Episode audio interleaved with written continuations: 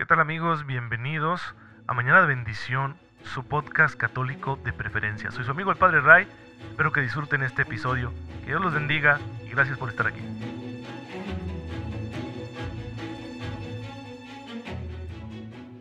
Muy buenos días hermanos, muy feliz viernes, espero que estén disfrutando mucho este día que el Señor les regala y que ya está lleno de la gracia con la cual podremos vivirlo todo a la manera de Jesucristo nuestro Señor y ser santos. Porque ese es nuestro objetivo final definitivo, la santidad, no hay otro. Y para ser santos, pues necesitamos cooperar con la gracia de Dios. La gracia de Dios es la que nos va a santificar y no se compara con nuestro esfuerzo. Sin embargo, no puede actuar la gracia en un corazón que no la deja. Tenemos que dar una respuesta libre para que esa gracia se manifieste a través de nosotros y bueno, pues podamos conseguir lo que estamos buscando, que es la santificación de nuestra vida para poder alcanzar la gloria del cielo y vivir en esa eternidad de amor con nuestro Dios. Como lo han hecho muchos hermanos nuestros, algunos en circunstancias bastante adversas. Y especialmente los mártires son un testimonio de cómo ser fieles a Dios, cómo cooperar con su gracia, cómo optar todos los días por el proyecto de Jesús, a pesar de que las circunstancias sean sumamente contrarias. Tal es el caso de este santo que les voy a platicar el día de hoy, San Chang Huaileu, así se pronuncia, Chang Huaileu. Eh, se trata de un catecúmeno, un catecúmeno de la ciudad de Chanxi en China, que va a dar su vida por Cristo ¿En qué circunstancia? Muy, una circunstancia muy curiosa. Van a ver ustedes lo admirable de esto. Estamos hablando del año 1900. Hay presencia de eh, las naciones extranjeras europeas en China y con la presencia de estas naciones que tienen intereses principalmente comerciales, vienen algunos misioneros. Y muchos de ellos entran hacia la China interior porque la presencia extranjera está principalmente en los puertos, en las costas, pero los misioneros se aventuran más allá y empiezan a evangelizar. Sin embargo, no todos los chinos están contentos con la presencia extranjera y empiezan a surgir movimientos nacionalistas, especialmente el movimiento llamado Yetuan, que busca reforzar la identidad china, expulsar a los extranjeros y que ven en el cristianismo, en la iglesia, un enemigo porque lo consideran parte de esta invasión extranjera que no solo es comercial, sino también cultural. Así que en este movimiento empiezan por su cuenta, todavía la autoridad china no ha entrado a aprobar, digámoslo, esta persecución, pero por su cuenta empiezan a tener como un objetivo a todos aquellos que confiesen el nombre de Cristo. Así que ese va a ser el contexto en el que Chang Huaileu va a encontrar el martirio. Él tiene más de 50 años y se inscribe en un curso de catecúmenos porque tiene curiosidad. Si le llama la atención aquello que van diciendo los misioneros católicos acerca de Cristo, así que decide hacerse catecúmeno. En realidad es el más adulto de ese grupo de catecúmenos porque la gran mayoría eran niños y jóvenes. Algunos se reían de él porque, pues, por ser un hombre de, mayor, edad y de un eh, estrato social bajo, pues le costaba mucho aprender las oraciones, le costaba mucho escribir lo que le pedían los sacerdotes, los catequistas. Sin embargo, a pesar de esas contrariedades, pues él procedía con gran sencillez y humildad y anhelaba la gracia del bautismo. Para proteger la vida de los catecúmenos, los sacerdotes les habían dicho que no dijeran que eran cristianos. Los eh, misioneros no podían ocultarlo porque la gran mayoría eran extranjeros, pero a los catecúmenos les decían, tú no lo digas para que no te vayan a hacer nada. Sin embargo, llega un momento en que Shang Huaileu se topa con aquellos seguidores del movimiento Yetuan que están destrozando las casas de todos los que confiesan la fe en Cristo allí en la ciudad de Shuedian, donde está viviendo y donde está tomando su catecumenado. Y él se los topa y recuerda lo que le dijeron los misioneros que no dijera nada, que no se mostrara como cristiano, pero no puede con la indignación. Entonces, cuando lo ven los soldados o, los, pues no es propiamente soldados, ¿no? Pero esta gente armada del movimiento Yetuan, que difícil es pronunciar el chino, se fijan en él y le dicen, ¿tú qué estás haciendo? ¿Qué estás viendo? Y él, callado, solo hace la señal de la cruz sobre su cuerpo. Y eso le valió para que le quitaran la vida. Ni siquiera había sido bautizado, murió siendo catecúmeno. ¿Por qué lo consideramos un santo? Porque en su deseo ya ardía el anhelo por Cristo. Ya estaba entregado a Jesús, aunque aún no había recibido el santo bautismo. Digamos que su bautismo fue de sangre, no de agua. Así confesó el nombre de Cristo. Sería canonizado el 1 de octubre del año 2000 por San Juan Pablo II, junto con muchos otros mártires chinos que desde finales del siglo XIX mm, a principios del siglo XX dieron su vida por Jesús en aquellas tierras. Así que fue un hombre valiente, a pesar de su sencillez, de su falta de capacidad para retener intelectualmente la formación que le proporcionaban los misioneros, a pesar de las burlas de sus hermanos catecúmenos, pues porque era ya un señor grande, a pesar de todo, él simplemente siguió a Cristo. Lo que le fascinó de Cristo fue pues su amor, y amándolo él, dio su vida por Jesús. Así que hermanos, tenemos un ejemplo más de santidad que nosotros podemos admirar e imitar. Pidamos la intercesión de San Chen Huailu para que nosotros también podamos responder con fidelidad a Jesús en medio de las circunstancias que nos tocan, que no nos faltarán cosas semejantes. No nos faltará que nos señalen aquellos que no creen en Cristo, pero tampoco nos va a faltar quizá en ocasiones la burla y el rechazo de nuestros mismos hermanos en la fe, porque somos pecadores y no por ser creyentes estamos exentos de tener estos comportamientos tan, tan negativos, tan torpes. Así es la vida y a veces nos puede mucho cuando nos rechazan nuestros mismos hermanos en la fe, pero también eso puede ser parte del plan de Dios para que uno se purifique y se prepare para dar el último gran testimonio. Pues Dios nos ayude con la intercesión de todos los mártires. Siempre que termino de comentar la biografía de algún santo, pues el punto es el mismo. ¿De dónde les vino la fuerza para ser santos? Pues no de su propio heroísmo, sino del amor a Jesús. El amor a Jesús hace que todo sea posible. Pero ¿cómo amarlo si yo no lo conozco?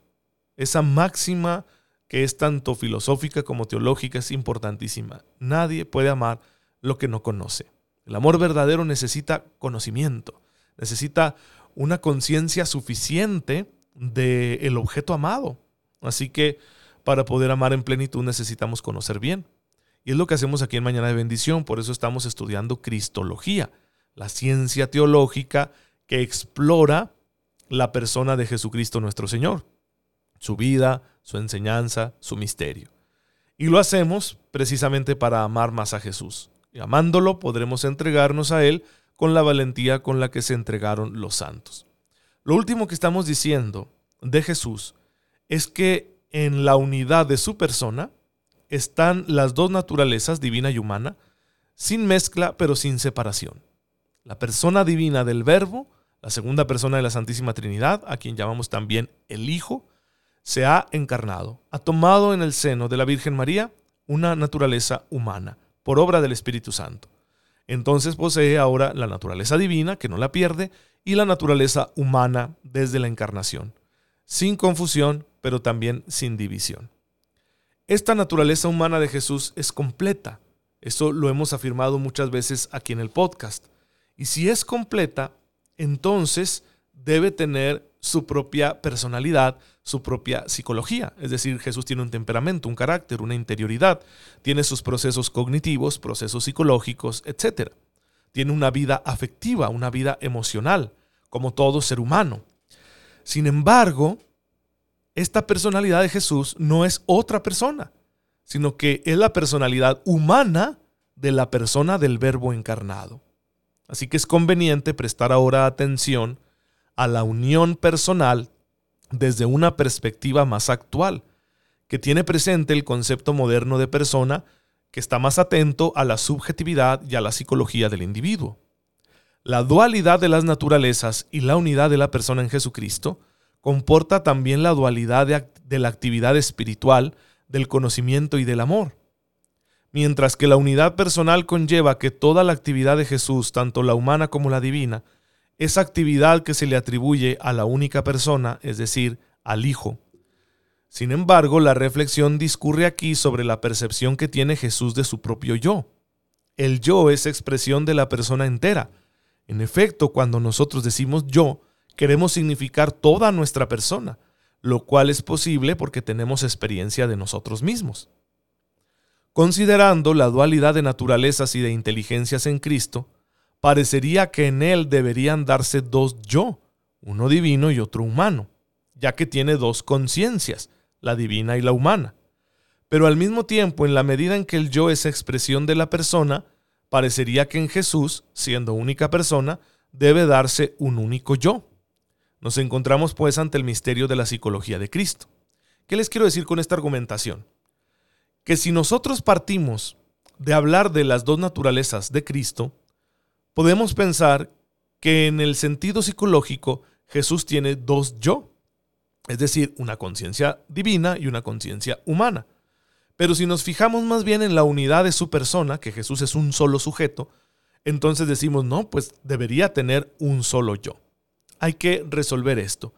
Para ello vamos a encontrar distintas teorías digamos que estamos ante un tema bastante moderno en el cual no ha entrado mucho el, magisterio de la iglesia. Por eso tenemos diversidad de opiniones teológicas. Vamos a citar aquí dos opiniones, las más relevantes, la del el padre Galtier y la del cardenal Parente. Según el padre Galtier, en Jesús, así como hay dos inteligencias, hay también dos yo, dos conciencias, una divina y una humana. Sin embargo, el yo humano de Cristo, que manifiesta la autoconciencia de su humanidad, sabe que no es expresión de una persona humana, sino que es el yo humano de la persona divina, es decir, la conciencia humana de la persona divina. Porque el hombre Jesús tuvo desde el momento de la encarnación la visión beatífica, es decir, el conocimiento inmediato de la divinidad, propio de la gloria celestial. Según el padre Galtier, la inteligencia humana de Jesús vería en la divinidad su propia pertenencia al Hijo de Dios. Eso dice el padre Galtier. ¿Qué dice el cardenal Parente? Dice, en Jesucristo hay un único yo, el yo divino del Verbo, que es conocido tanto por la inteligencia divina como por la inteligencia humana de Jesús. ¿Cómo puede una mente humana expresar una autoconciencia divina? Según el cardenal Parente, esto es posible por la unión hipostática en sí misma, y viene como reforzado por la visión beatífica de la que gozaba el alma humana de Cristo. Sintetizando esta visión, el padre Jean Galot, otro gran teólogo, nos va a decir lo siguiente. Estima que en Jesús hay un único yo. Hay una unidad psicológica de la persona de Cristo en correspondencia con su unidad ontológica. Híjole, aquí entramos en las palabrejas, no se me asusten. La ontología es la ciencia filosófica del ser, que nos habla del ser de las cosas. Entonces, cuando decimos que estamos hablando a nivel ontológico, quiere decir que estamos hablando a nivel del ser, no a nivel, por ejemplo, empírico, que es el de la experiencia, sino que estamos hablando a nivel de lo que las cosas son en sí mismas, de su esencia. Eso es la ontología. Entonces no hay duda de que en Jesús hay una unidad ontológica, Él es una sola persona. Por lo tanto, debe tener, según la opinión de Jean Galot, una sola psicología, un solo yo, que se manifiesta tanto en la conciencia divina como en la conciencia humana, pero es un solo yo. A diferencia del cardenal parente, Jean Galot piensa que el yo divino es conocido por la mente humana, no solo por la unión hipostática, no solo por la visión beatífica, sino por una particular experiencia mística que Dios hizo tener a la humanidad de Jesús, a fin de que supiera sin ninguna duda que estaba unida personalmente al Verbo, es decir, que era la humanidad de Dios. Lo que el padre Jean Galot dice que la inteligencia humana de Jesús recibe una ayuda especial, sobrenatural, para que esa inteligencia humana que está en la humanidad de Jesús pueda percibir con toda claridad que Él es Dios encarnado. Híjole, qué tremendo este misterio, ¿verdad? Nos cuesta comprenderlo, pero esta argumentación es muy interesante. Pues a mí me parece obvio que cada una de estas teorías tiene razones a su favor y razones en contra. Puede decirse perdón, que la interpretación hecha por Galtier establece una cierta división en la persona de Jesús, aunque sea solo en el plano psicológico, no en el plano ontológico. Es decir, el padre Galtier no se atreve a decir que hay dos personas en Cristo, Pero cuando afirma que hay dos psicologías, pues está medio raro, ¿no? Como si Jesús fuera una especie de, de, ser humano eh, con una personalidad múltiple, ¿sí? Tiene doble personalidad, o como si fuera una persona esquizofrénica, que, que está fragmentada, que, que por un lado vive en este mundo real y por otro lado vive en otro mundo. Así podría interpretarse de manera superficial la opinión del padre Galtier. Pues es un riesgo que hay que evitar, evidentemente, ¿sí?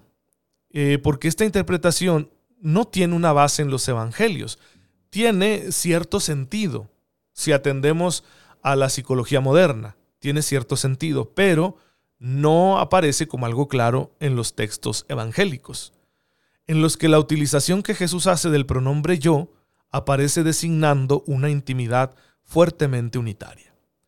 Por eso nos inclinamos a afirmar que en el Nuevo Testamento hay numerosos textos en los que Jesús pronuncia la palabra yo y lo hace de tal manera que expresa una estrecha unidad personal y psicológica, la unidad personal y psicológica del Dios encarnado.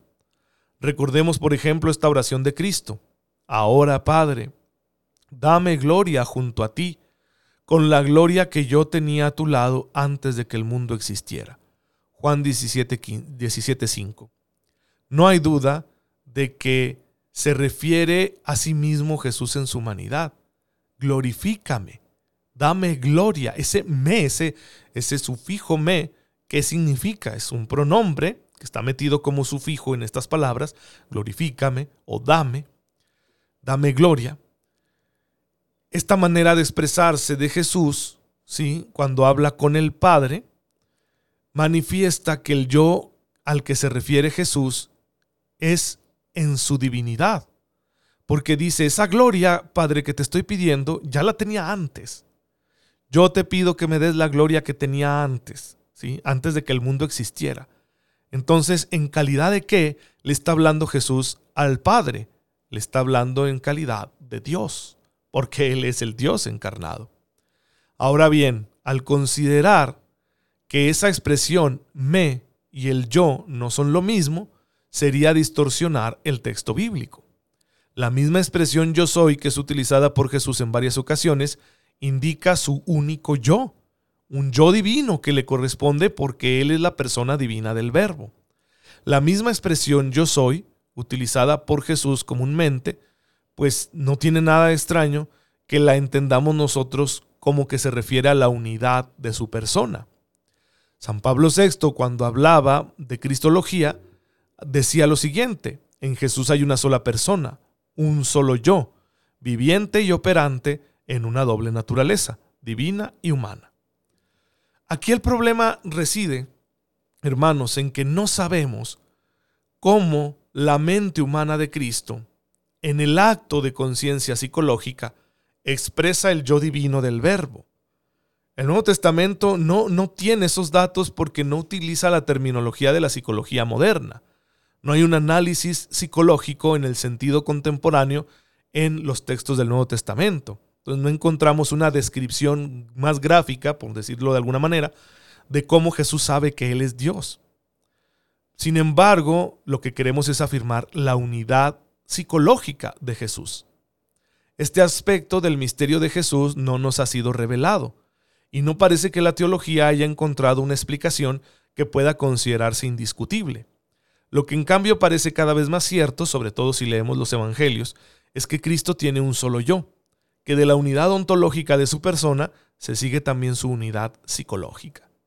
Pues es, a eso nos inclinamos a pensar de que no hay como dos psicologías en Jesús, una divina y una humana, sino que hay una sola psicología, una unidad psicológica.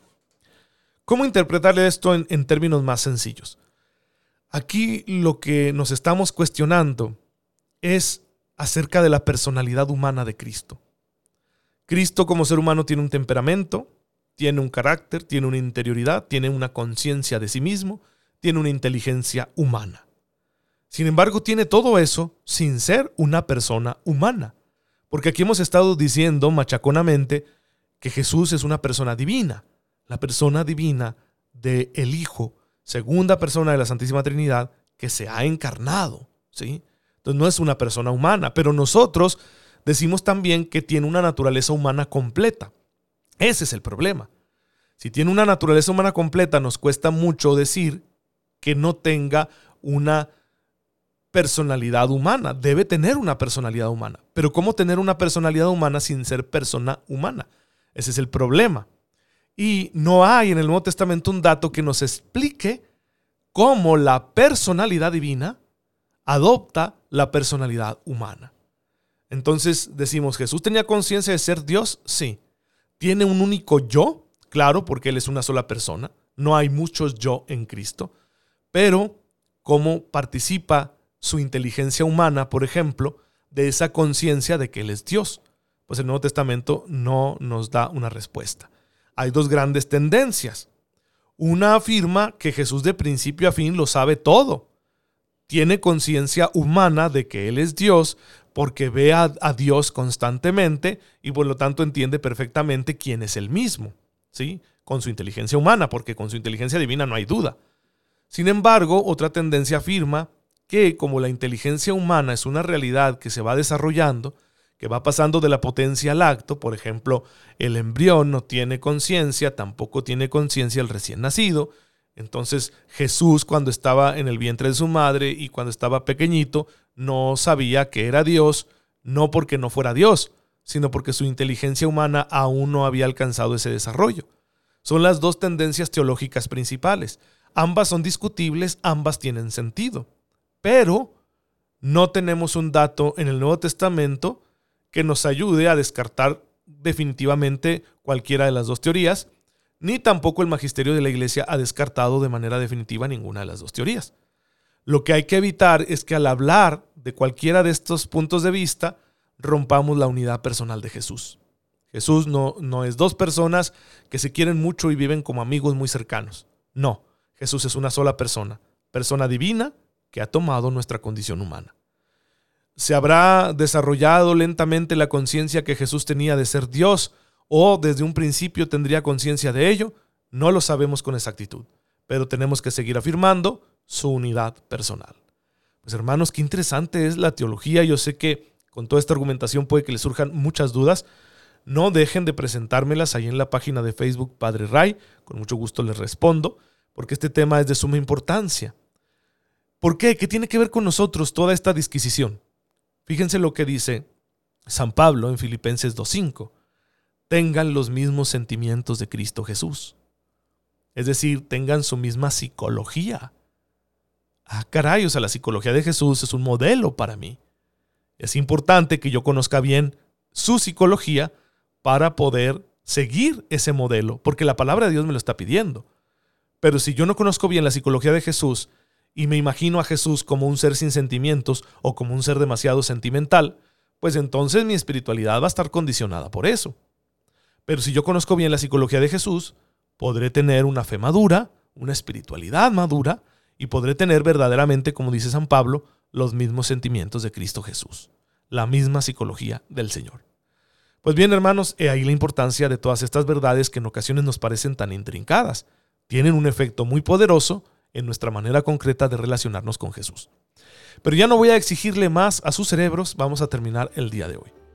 Padre, te damos gracias, porque en el complejo misterio de la encarnación nos llamas constantemente a poner nuestra inteligencia a tu servicio de manera que iluminados por la sabiduría del Espíritu Santo, podamos comprender cada vez mejor cuál es el plan de salvación que tú tienes para nosotros.